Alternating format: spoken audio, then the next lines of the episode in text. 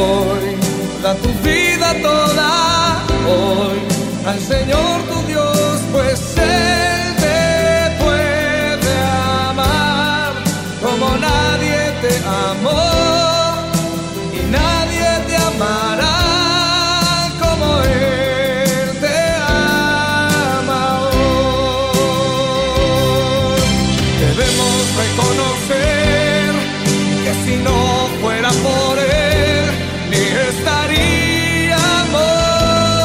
aquí. Debemos vivir nuestra vida en él.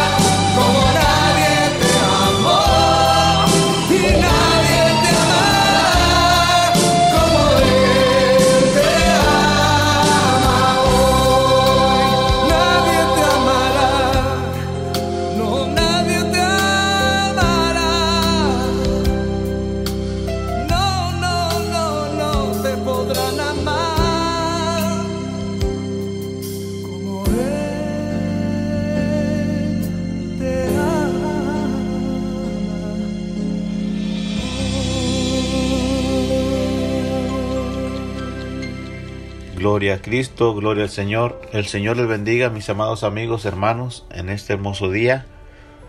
Aquí estamos una vez más en este su programa, buscando a Dios mientras pueda ser hallado. Eh, vamos a hacer una corta oración este, para estar así entrando en el consejo de la palabra. Aleluya. Amantísimo Dios, Padre Celestial, en esta hora te honramos, te bendecimos. Te damos gracias, Señor, porque tú eres bueno, porque grande es tu misericordia, Señor. Todos los días, Señor, muestras tu amor para con nosotros, Señor. En esta hora, Padre de la Gloria, estamos delante de ti. Te rogamos por todas aquellas personas a donde va a llegar esta palabra, Señor. A donde va a llegar, Dios mío, esta palabra, Dios mío, nuestro deseo es que eche, Dios mío, raíces en su corazón. Sabemos, Dios mío, que la palabra es viva y eficaz, Señor. Sabemos que la palabra tuya, Señor, cumple lo cometido, Señor. Sabemos, Señor, que tú tienes poder y autoridad sobre nuestras vidas, sobre nuestros corazones, Señor, siempre y cuando nosotros tengamos la disposición de escucharte, de abrazar las palabras que tú tienes para el día de hoy.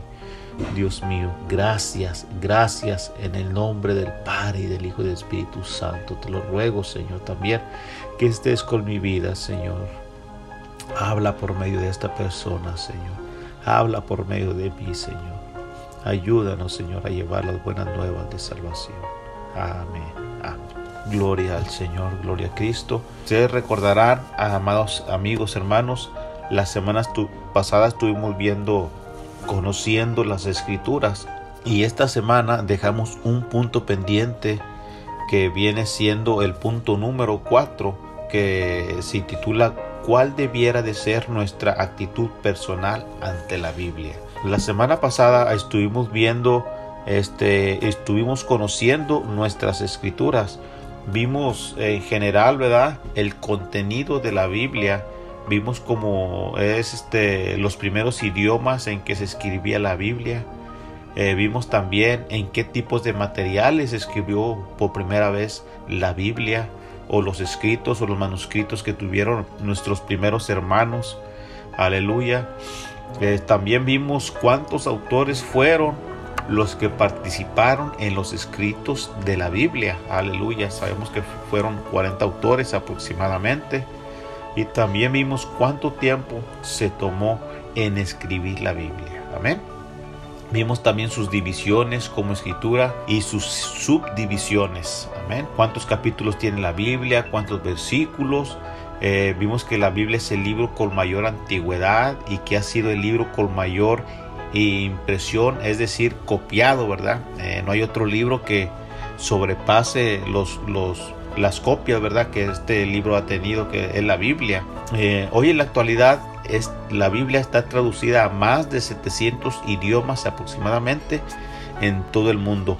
Todo esto que les acabo de, dar un pequeño resumen, lo vimos la semana pasada. Entonces, esto que vamos a ver el día de hoy viene siendo un pequeño punto eh, que dejamos pendiente para esta semana porque es más extenso. La semana pasada vimos eh, tres puntos. El primer punto vimos mm, eh, nombres atribuidos a la Biblia. y como punto número dos vimos cómo es la Biblia. Y punto número tres vimos cuál es el objetivo de la Biblia en nosotros. Esos fueron los tres puntos principales que vimos la semana pasada. Y esta semana este, dejamos el pendiente, el punto número 4, cuál debiera de ser nuestra actitud personal ante la Biblia. Eh, un punto muy importante que toda persona que empieza a conocer a Dios, a conocer las escrituras, eh, debe de saber, debe de saber cuál debiera de ser nuestra actitud personal ante las escrituras, ¿verdad? La Biblia, este, sabemos que es la palabra misma de Dios es la misma palabra de Dios hablándonos a nosotros, inspirada por el Espíritu Santo. Entonces vamos a, ver en esta enseñanza eh, cuál debiera de ser nuestra actitud, nuestra disposición, nuestro proceder ante las escrituras, que es algo mucho, muy importante en nuestras vidas. Amén. Juan 5:30. Vamos a tomar ese texto como referencia para avanzar en este tema.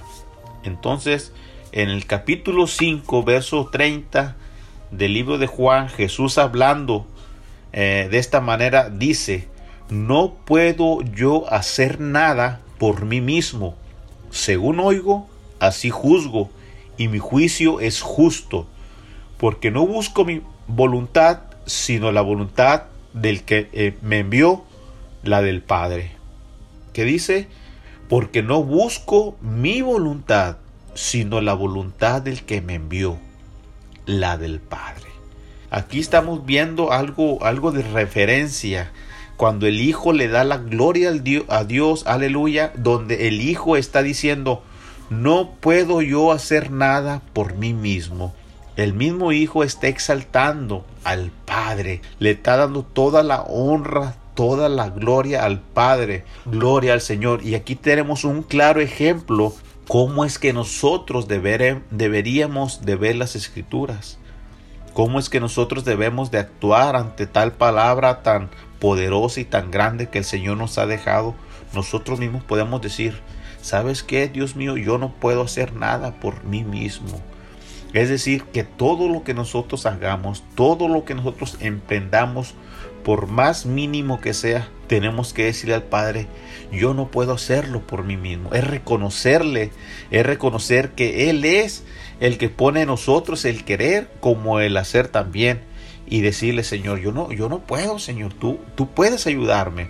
Tú puedes abrir mis ojos, puedes abrir mi mente, tú puedes dirigirme, puedes dirigir mi familia, eh, puedes dirigir a, mi esposa, a mi esposo, a mis hijos. Es darle toda la autoridad este, que nosotros este, eh, a veces queremos tenerla en nuestras manos, pero todo tiene que ser por medio de la escritura. Amén.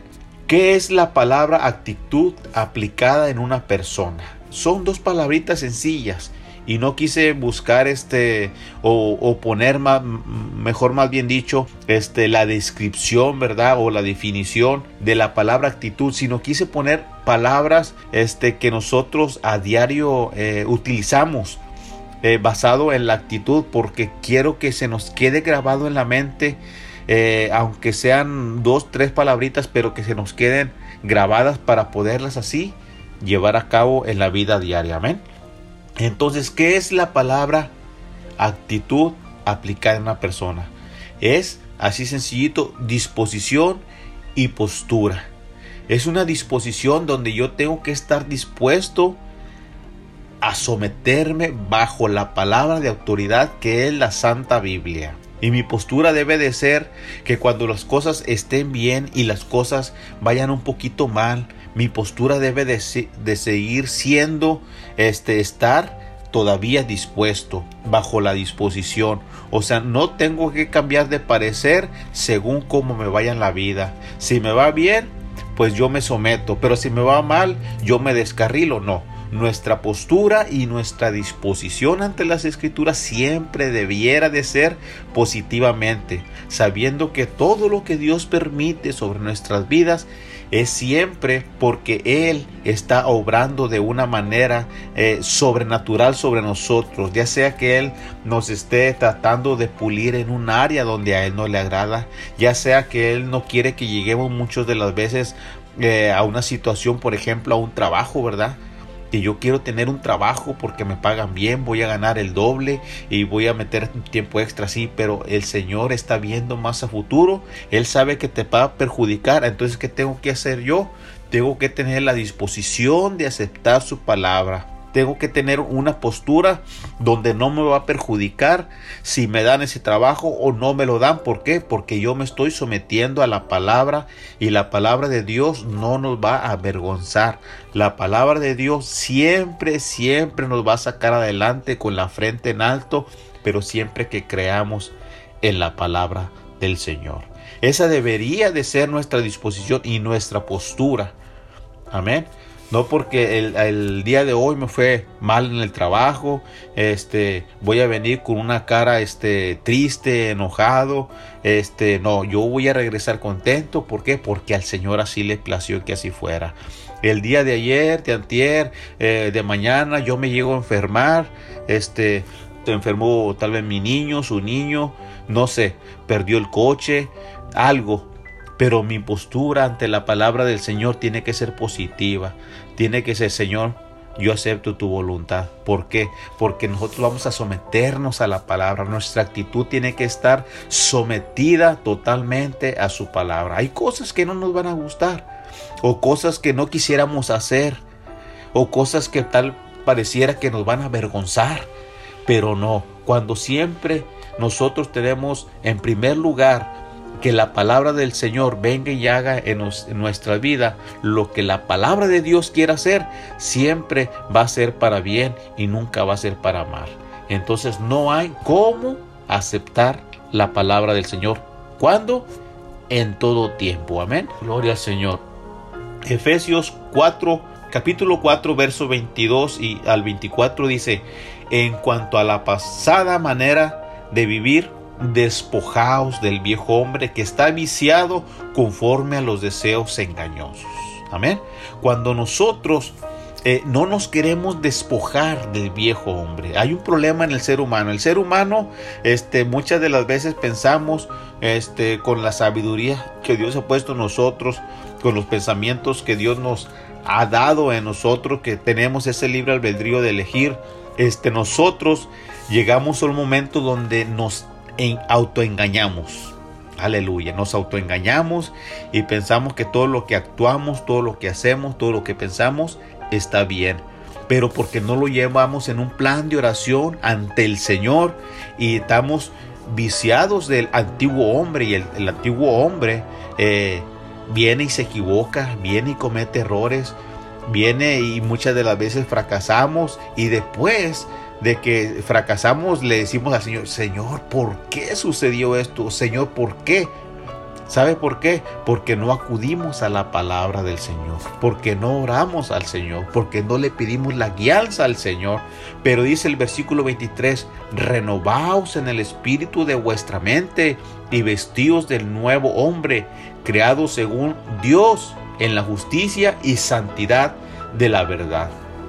Cuando el Señor nos está pidiendo que renovemos nuestro espíritu de vuestra mente, él, nos está diciendo por medio de la palabra que los pensamientos que nosotros tengamos, los pensamientos que nosotros eh, llevemos cargando sobre nosotros, Él se puede decir, Él los va a actualizar. Él va a hacer que razonemos conforme no nuestro viejo hombre, sino conforme a la renovación de la mente por medio del Espíritu que Él nos da por medio de la palabra. Eso no lo podemos hacer nosotros y tal vez no lo entendamos al 100%. Hay muchas cosas que no vamos a entender y no vamos a comprender. Pero si lo hacemos en un acto de obediencia, yo creo que el Señor va a orar, eh, va a obrar en nuestras vidas. Amén. Filipenses 1, 27 y 28. Dice solamente que os comportéis como es digno del Evangelio de Cristo para que o sea que vaya a veros o que esté ausente. Oiga de vosotros que estáis firmes en un mismo espíritu, combatiendo unánimes por la fe del Evangelio, y en nada intimidados por lo que se oponen, que para ellos ciertamente es indicio de perdición, mas para vosotros de salvación, y esto de Dios, aleluya Aleluya. Y esto de Dios. Aleluya. Gloria al Señor. Fíjese que aquí el apóstol Pablo le está pidiendo a la congregación de, de Filipos que se comporten como es digno del Evangelio de Cristo. Es decir, que no tengan en poco la palabra, porque cuando nosotros, eh, un ejemplo, ponemos la palabra del Señor siempre en un estandarte alto, ¿verdad? Pero nuestros hechos están comprobando otra cosa que no estamos llevando a cabo conforme a la palabra. Entonces es necesario que nosotros nos comportemos a la altura de la palabra para que aquellos que no creen un día crean. Para aquellos que no creen en Dios y que digan que el Cristo que tenemos está muerto, no, ellos un día vengan y crean. Por eso el apóstol Pablo le pide a este grupo de personas que se comporten como es digno del Evangelio para que sea o que vaya a ver o le dice o que esté ausente. Dice, pero yo quiero oír que ustedes están firmes en el Espíritu. Amén. Mire, aquí el apóstol Pablo le habla a los filipenses, pero la escritura nos habla a nosotros que un día nuestro Señor Jesucristo, ya sea que Él nos llame a cuentas o Él que venga a levantarnos, cualquiera de las cosas eh, que sucedan, pero que nosotros estemos en un mismo espíritu, que nosotros estemos firmes, que nosotros estemos confiando, que nosotros no nos avergoncemos de la palabra, sino que estemos unidos, confiando siempre, siempre en la palabra del Señor. La actitud del cristiano va más allá que de una sola acción, sino que habla del carácter personal como camino hacia la voluntad no propia, sino basada en las escrituras. La actitud del cristiano debe de llevar consigo sometimiento hacia la palabra de Dios, así mostrando su actitud a través de un carácter basado en la voluntad de Dios y no en la nuestra. Entonces es muy importante que nuestra actitud de nosotros como cristianos o como seguidores de Cristo no vaya sometida a nuestra carne, a nuestros pensamientos, sino que vaya sometida que a la voluntad del Padre. Es lo que el hijo, es lo que el hijo trata de transmitir. No puedo yo hacer nada por mí mismo. Es decir, él está reconociendo que la voluntad del Padre es mucho mejor que la voluntad que el hijo pudiera tener en ese momento. nosotros como hijos, yo le aseguro que es mejor la voluntad de Dios que la voluntad de nosotros mismos. Amén. En este pasaje que acabamos de ver, leímos tres palabras que todo creyente deberíamos de poner en práctica diariamente para vivir una vida sana espiritual. Fue actitud, carácter y voluntad de Dios. Mi actitud y mi carácter deben de estar siempre, siempre sometidos a la voluntad del Señor Jesucristo. Amén. Muchos tenemos la actitud, aleluya, para poder decir, eh, ese trabajo yo lo puedo llevar a cabo. O decimos, yo lo hago, yo lo puedo hacer, pero al transcurso de tal hecho nos conformamos y decimos, así como salga está bien, no hay problema, ¿para qué me esfuerzo en ese trabajo? Así como salga me da igual. Es decir, que no queremos esforzarnos más allá de lo que pensamos poder hacer. Aquí habla de falta de carácter para emprender nuevos proyectos o nuevos trabajos. Y muchas de las veces decimos, ahí se va, así poniendo en decadencia la falta de carácter propia en lo que se emprendió, aleluya. Y a su vez poniendo en entredicho la voluntad de nuestro Dios en nuestra vida. ¿Cuántas de las veces empezamos un trabajo? Empezamos a hacer algo. Pero ¿qué pasa eh, en el transcurso de las horas, de los días, de las semanas? Pensamos y decimos, ay, ahí se va, como salga. Ya lo que quiero es terminar para entregarlo y no nos esforzamos.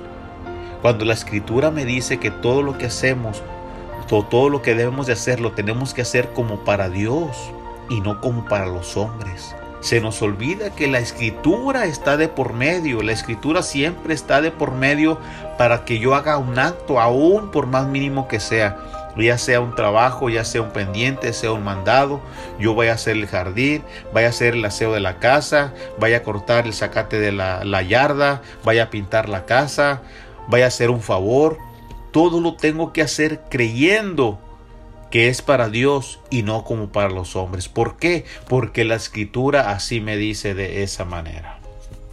Fíjese, para poder asimilar y hacer un poquito más entendible la voluntad de Dios en nosotros, vamos a ver un pequeño este un pequeño escrito aquí en la escritura de un pueblo, hermanos, que tenía 70 años de esclavitud. Y este pueblo ya venía a regresar a su tierra natal llamada Jerusalén. Pero para ellos, pues no era nada fácil. Para ellos era algo nuevo. Había mucha gente que allá había nacido en aquel pueblo donde en la ciudad, perdón, donde estaban de esclavos, que era Babilonia. Entonces ellos no conocían ni tan siquiera su tierra natal. Imagínense usted, vamos a regresar a nuestra tierra natal, les dijeron. Y ellos dijeron, pues está bien, vámonos. Pero al llegar, imagínense, a ver todas las ruinas, todo quemado, no había casas, había monte, piedras. Y decían ellos, oye, pues mejor nos hubiéramos quedado donde estábamos. Vamos a ver qué, qué hicieron ellos, qué pensaron ellos, eh, cuál fue la actitud de ellos ante tal situación. Amén. Pero para esto déjeme le leo, eh, aleluya, la cita bíblica de esta pequeña, eh, se puede decir historia. Es de Nehemías en el capítulo 8, ahí se encuentra la narración de esta historia. Dice, y se juntó todo el pueblo como un solo hombre en la plaza que está delante de la puerta de las aguas, y dijeron a Esdras, a Esdras el escriba, que trajese el libro de la ley de Moisés, la cual Jehová había dado a Israel. Y el sacerdote Esdras trajo la ley delante de la congregación, así de hombres como de mujeres, y de todos los que podían entender el primer día del mes séptimo. Y dice la escritura, y leyó en el libro delante, aleluya, de la plaza que está delante de la puerta de las aguas, desde el amanecer hasta el mediodía, en presencia de hombres y mujeres, aleluya, de todos los que querían entender, podían entender, perdón, y los oídos de todo el pueblo estaban atentos al libro de la ley. Y dice la escritura, y leían en el libro la ley de Dios claramente y ponían el sentido de modo que entendiesen la lectura. Dice 9, Nehemías el gobernador y el sacerdote Esdras, escriba y los levitas que hacían entender al pueblo, dijeron a todo el pueblo, Día santo es a Jehová nuestro Dios. No os entristezcáis ni lloréis, porque todo el pueblo lloraba oyendo las palabras. Fíjese, aquí podemos ver que todo el pueblo se juntó como un solo hombre. Ellos, a pesar de que estaban en una totalmente destrucción, se puede decir de esta manera, eh, estaban en una total calamidad en ese momento, mas sin embargo de ellos nacía algo, de ellos nacía una unidad, nacía una hermandad, había una comunidad de personas que traían otros pensamientos, aunque ellos venían de 70 años de esclavitud, pero traían otro pensamiento. ¿Cuál era ese pensamiento? Ellos sabían que existían unas escrituras que un día Moisés había escrito. Y, estos hombres ahora tenían la intención de querer leer la palabra, traían la intención de querer hacer la voluntad de Dios por medio de las escrituras. Entonces ahora ellos traían otro carácter que había sido formado en 70 años, que no es nada fácil. Y esos 70 años, ahí Dios les habló, Dios les formó, Dios este nunca los dejó, Dios nunca los desamparó, a pesar de que parecía algo contradictorio para ellos. Pero en medio de todo ese proceso, lo único que Dios quería es que ellos estuvieran en obediencia, que ellos estuvieran en unidad, que sintieran aquella hermandad aquella esta eh, comunidad como un solo pueblo, como un solo cuerpo. Entonces cuando ellos regresan, lo que quieren es escuchar las palabras del libro de la ley. Y eso es lo que Dios desea en el hombre, es que nosotros tengamos el anhelo de buscar la palabra de Dios. Mire, cuando nosotros nos enfermamos o estamos en un problema muy grave, de lo último que nos acordamos es de la palabra del Señor. Pero tarde que temprano vamos a las escrituras porque sabemos que ahí hay respuestas, sabemos que ahí hay victoria, sabemos que en las escrituras tenemos la esperanza, gloria al Señor. Entonces para Dios es muy importante atraernos hacia las escrituras, no importando cómo lleguemos, lo que importa es que lleguemos a ese punto de leer nuevamente las escrituras. En este pueblo también vemos que estaban atentos al libro de la ley. Cuando Esdras lo estaba leyendo, ellos estaban sedientos de la palabra, ellos venían cansados de sufrir Aleluya. Ellos reconocían que necesitaban un cambio en sus vidas personales y también necesitaban un cambio como pueblo. Aleluya. La palabra les estaba haciendo efecto en sus vidas, por lo tanto ellos estaban dóciles de corazón. Ahora ellos estaban dispuestos, ellos venían con más humildad, estaban conscientes que la palabra era la única alternativa a un cambio de nación, hacia un cambio mucho mejor de lo que ellos pudieran planear o hacer. Nosotros podemos planear muchas cosas, amigo hermano. Podemos eh, en nuestra mente o con un grupo de personas ponernos de acuerdo y querer hacer lo mejor eh, para Dios. Pero si no estamos sometidos bajo la palabra de autoridad, que es nuestra regla inefable, que no tiene ningún margen de, de error, perdón, ni tiene errores, si nosotros no nos sometemos a ella, nosotros no vamos a poder llevar a cabo ningún trabajo. Eh, por más bonito que lo pintemos, por el método mejor que hayamos utilizado, si no utilizamos la santa palabra de Dios como guía, no vamos a poder hacer nada. Aún así, teniendo el mejor método del hombre. Aleluya. Vemos la importancia de un líder también. En este pasaje vimos que Esdras estaba como escriba leyéndoles la ley a estos hombres que habían llegado de la cautividad. Aleluya. que a pesar de las circunstancias sucedidas, se las ingenió para poder llevar a cabo la lectura hacia todo el pueblo. Es muy importante, amados hermanos, que nosotros, si tú eres un varón de, hogar y estás escuchando esta palabra, o si tú eres una madre soltera, que tienes bajo tu cargo a tus hijos en un total este, mando, aleluya.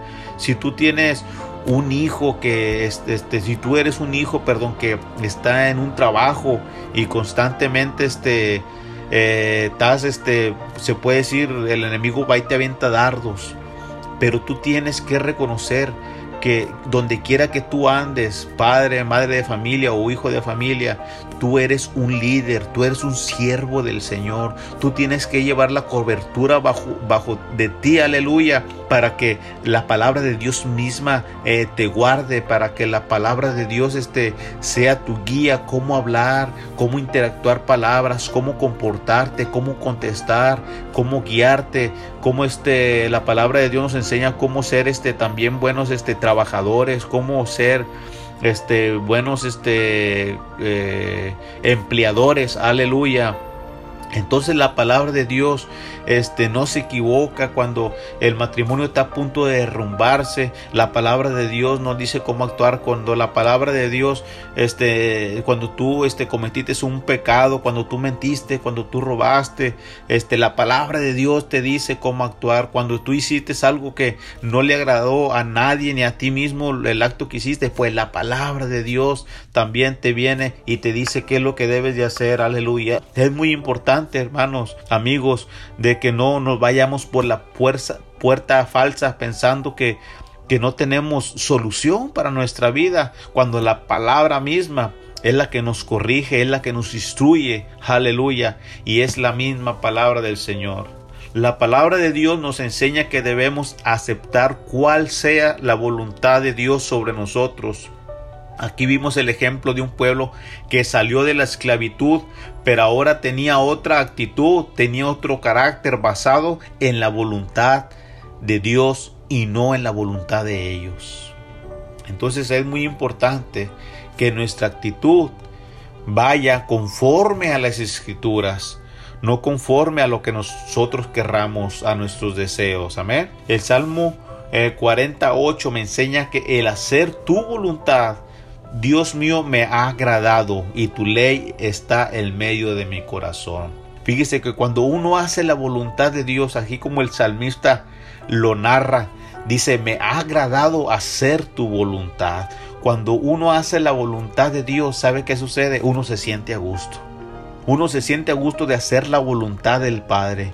Uno se siente contento, se siente satisfecho de haber hecho lo bueno conforme a Dios le haya placido. Dice por ahí un escrito, ¿verdad? Prefiero que me odien a través de una verdad que me amen a través de una mentira. ¿Y sabe qué hace la escritura sobre nosotros?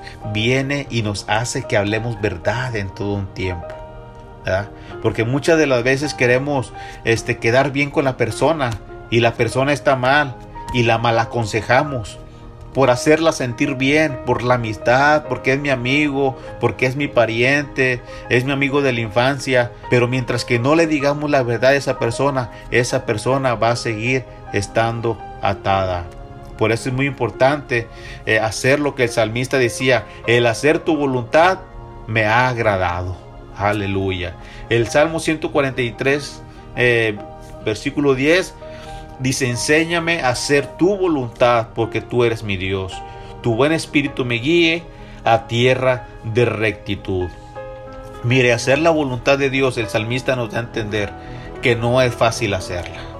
No es fácil ni tampoco sabemos hacerla, pero nosotros podemos ir ante el Padre y decirle, ¿sabe qué Dios? Muchas de las veces no puedo actuar conforme la palabra de Dios. Se me es muy duro, se me es muy difícil, pero nosotros podemos acercarnos ante el Padre confiadamente y decirle, ¿sabes qué Señor? Enséñame a hacer tu voluntad. Enséñame a hacer lo que dicen las escrituras, porque tú eres mi Dios, tu buen espíritu me guíe a tierra de rectitud. Amén. Cuando uno eh, se somete ante la palabra del Señor y dejamos que la palabra de Dios nos guíe, sabe que, que va a fluir de nosotros, va a fluir un buen testimonio.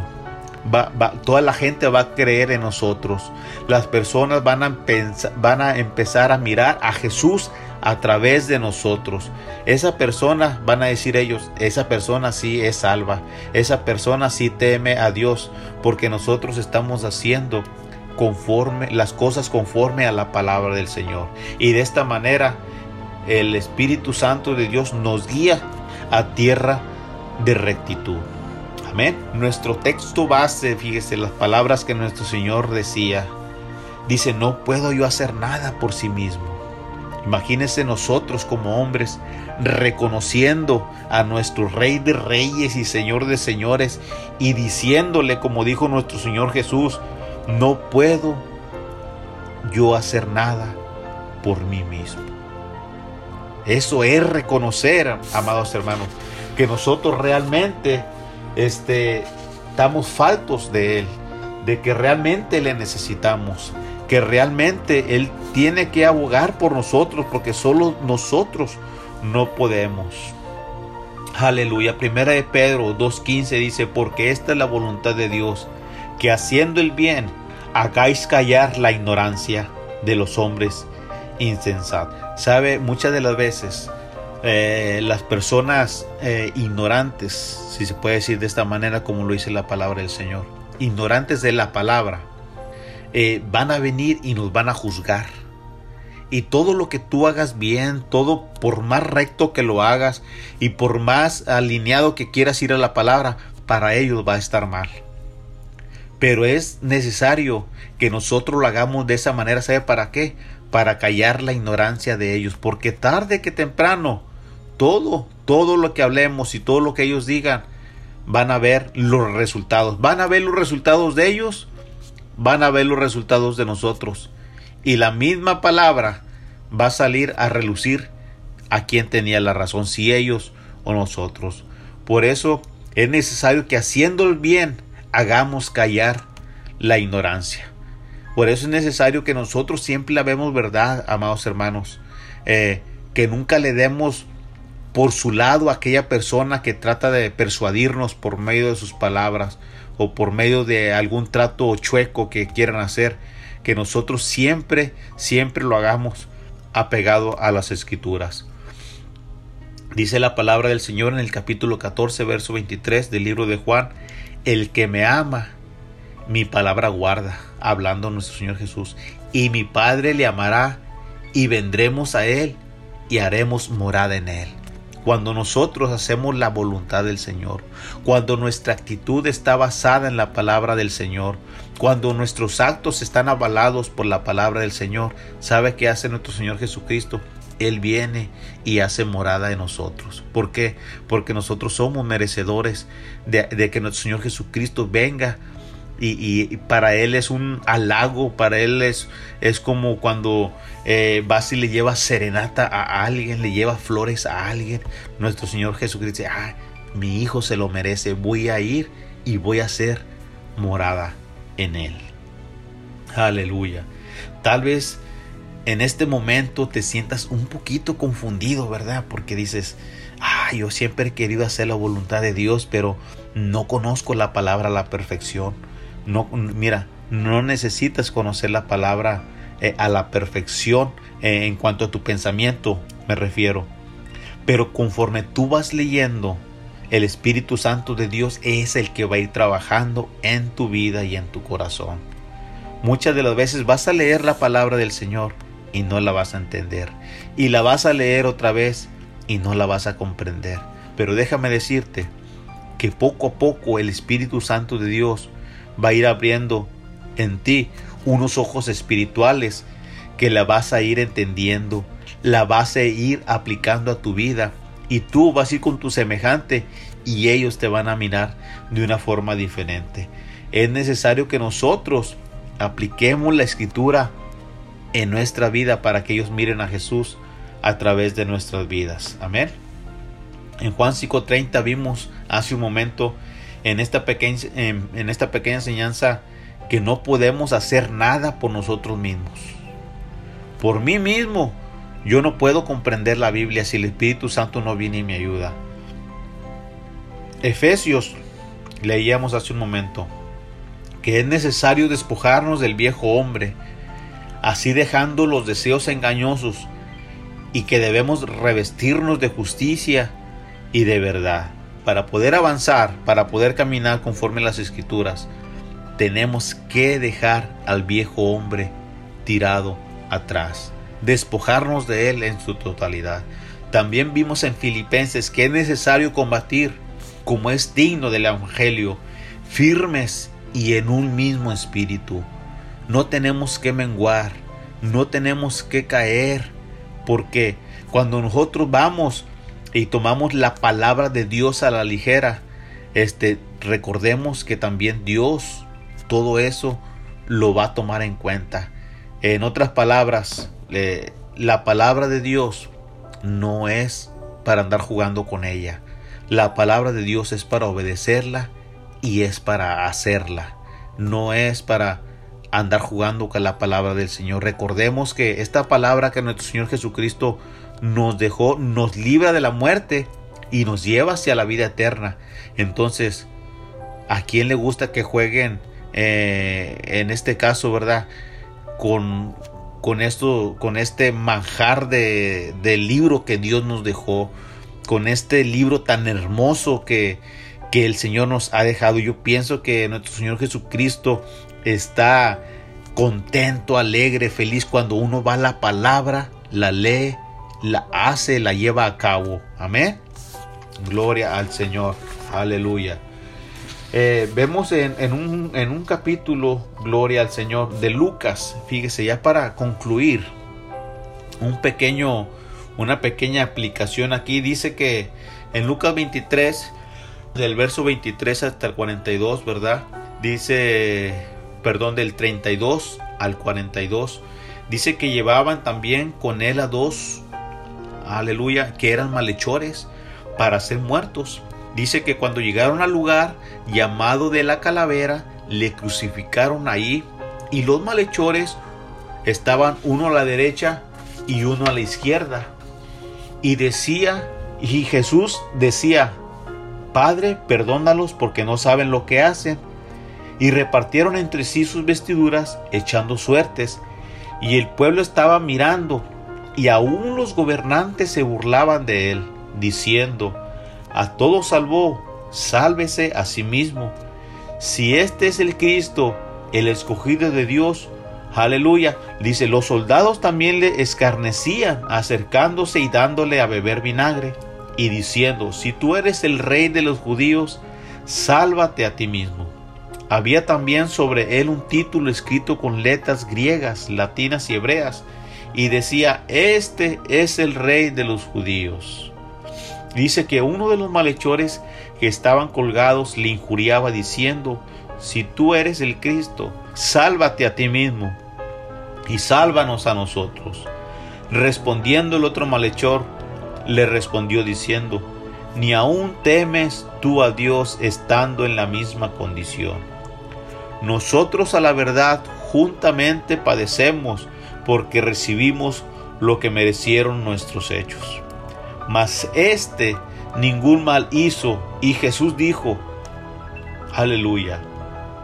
Perdón, y dijo a Jesús, acuérdate de mí cuando vengas en tu reino. Entonces Jesús le dijo, de cierto te digo que hoy estarás conmigo en el paraíso. Aquí vemos una gran enseñanza, amados hermanos, donde había dos malhechores y la misma palabra me dice que los dos eran malos porque los dos eran malhechores. Pero había uno que reconocía a Jesús como el Mesías. Había uno que a pesar de todo lo que había hecho, era un ratero, un mentiroso, y todo lo que había hecho, aún en su condición, él estaba reconociendo que Jesús era el Salvador del mundo, que Jesús era el Mesías, pero estaba el otro, que le injuriaba diciendo, sálvate tú y sálvanos a nosotros en condición de burla, le decía. ¿Qué les quiero decir con esto? Que el Señor está presto para rescatarnos. El Señor está presto para salvarnos. Me, me encanta aquel pequeño anécdota cuando lo narra aquel hombre y dice que este hombre malhechor eh, entra al cielo porque Jesús le dijo, ¿verdad? De hecho, de cierto te digo que hoy estarás conmigo en el paraíso. Y cuenta eh, eh, la reflexión que este hombre entra al cielo, entra al paraíso y un ángel se acerca y le dice, hey, ¿tú cómo entraste aquí a este lugar? ¿Cómo entraste al paraíso? ¿Cómo entraste aquí al cielo? Dice, yo no sé, pero lo único que sí te puedo decir, que el hombre que estaba en la otra cruz clavado, Jesús de Nazaret, me dijo que, yo, que yo podía entrar a este lugar. Y nosotros, hermanos, nosotros podemos entrar por medio de la sangre del Cordero al lugar santo. Nosotros podemos entrar al cielo no por méritos de nosotros, sino por medio de aquel que dice, tú puedes entrar porque yo ya pagué el precio. Es algo donde toda la Biblia se resume en general y es el propósito general de la escritura que el hombre sea salvo. Los dos malhechores tuvieron una actitud mucho, muy diferente ante Jesús en su crucifixión. Uno le injuriaba, le acosaba, le ofendía, le degradaba como salvador del mundo, mientras que el otro malhechor reconocía en su condición que Él era el Cristo. Entonces, en esta hora yo te pregunto, ¿tú reconoces que Jesucristo es el único y, y suficiente Salvador? ¿Tú le reconoces como tal? Pues tú tienes acceso al cielo. Efesios 4, versos 22 y 24 dice, en cuanto a la pasada manera de vivir, lo que leíamos hace un momento, despojaos del viejo hombre. Eso es lo que la escritura nos pide en, esto, en este momento. Que nos despojemos del viejo hombre. Que el viejo hombre ya no lo llevemos cargado en nuestros corazones, en nuestra mente. ¿Sabe por qué? Porque este hombre está viciado conforme a los deseos engañosos más bien, fíjese, tenemos que ser renovados en el espíritu de vuestra mente y vestidos del nuevo hombre, creado según Dios en la justicia y santidad de la verdad. Aleluya. Entonces yo te pregunto en este momento, ¿cuál debiera de ser nuestra actitud personal ante la Biblia? ¿Es ignorarla o es reconocerla? Aleluya. En este momento vamos a hacer una corta oración. Primeramente dándole gracias a Dios por su palabra. Y también vamos a, pedirle al Señor que a todas aquellas personas que quieran aceptarle como su suficiente Salvador, como su único Salvador, que los escriba en el libro de la vida. Amén. Amantísimo Dios y buen Padre Celestial, estamos delante de tu presencia. Te damos gracias, Señor, por tu gran amor, por tu grande misericordia. En esta hora, mi Dios, yo te pido que vengas y seas, Dios mío, con esta palabra que ya fue dada, Señor. Que tú la pongas en buen terreno, en buena tierra, Señor, con gente que necesite, Dios mío, conocer día a día más y más de tu palabra, mi Dios. Yo te ruego, Señor, por aquellas personas que te aceptan como tu único y suficiente Salvador, los escribas en el libro de la vida, Señor, y que no sean borrados, Señor. Que ellos conozcan que tú que tú lo salvaste, Señor, que tú viniste, Señor, en condición de hombre y pagaste el precio que nosotros debíamos de pagar, Señor. Sabemos que la salvación para nosotros es un regalo, Señor, pero tú pagaste el precio. Eso quiere decir que la salvación no fue gratis, Señor. Tú viniste, Señor, y saldaste la cuenta que nosotros teníamos, Señor. Y gracias te damos por ello. Ahora te ruego, Señor, en esta hora, Padre Santo, por todas aquellas personas, Señor, que aún no quieren reconocerte, Señor, pero que han escuchado esta palabra, Señor. Trabaja en sus vidas, Señor. Que esta palabra, Señor, les haga, Dios mío, como un sonido, Dios mío, como un eco en sus corazones, Señor, para que el día de mañana te reconozcan, mi Dios. Gracias te damos por este programa, Señor. Gracias, Señor, por esta programación que tú permites que salga al aire, Señor, y que llegue a muchas familias. En el nombre de Jesús te lo rogamos, Señor. Amén y amén. Gloria a Cristo, mis amados hermanos. Pues aquí estuvo la palabra. conociendo las escrituras, segunda parte, ¿verdad? Entonces aquí quedaron estas dos enseñanzas, la semana pasada y esta de hoy. Pues estamos despedidos y aquí estamos en su programación, ¿verdad? Buscando a Dios mientras pueda ser hallado. Les dejamos un correo electrónico por si gustan comunicarse. El correo es jjspadilla76 gmail.com. El Señor les bendiga y hasta la próxima.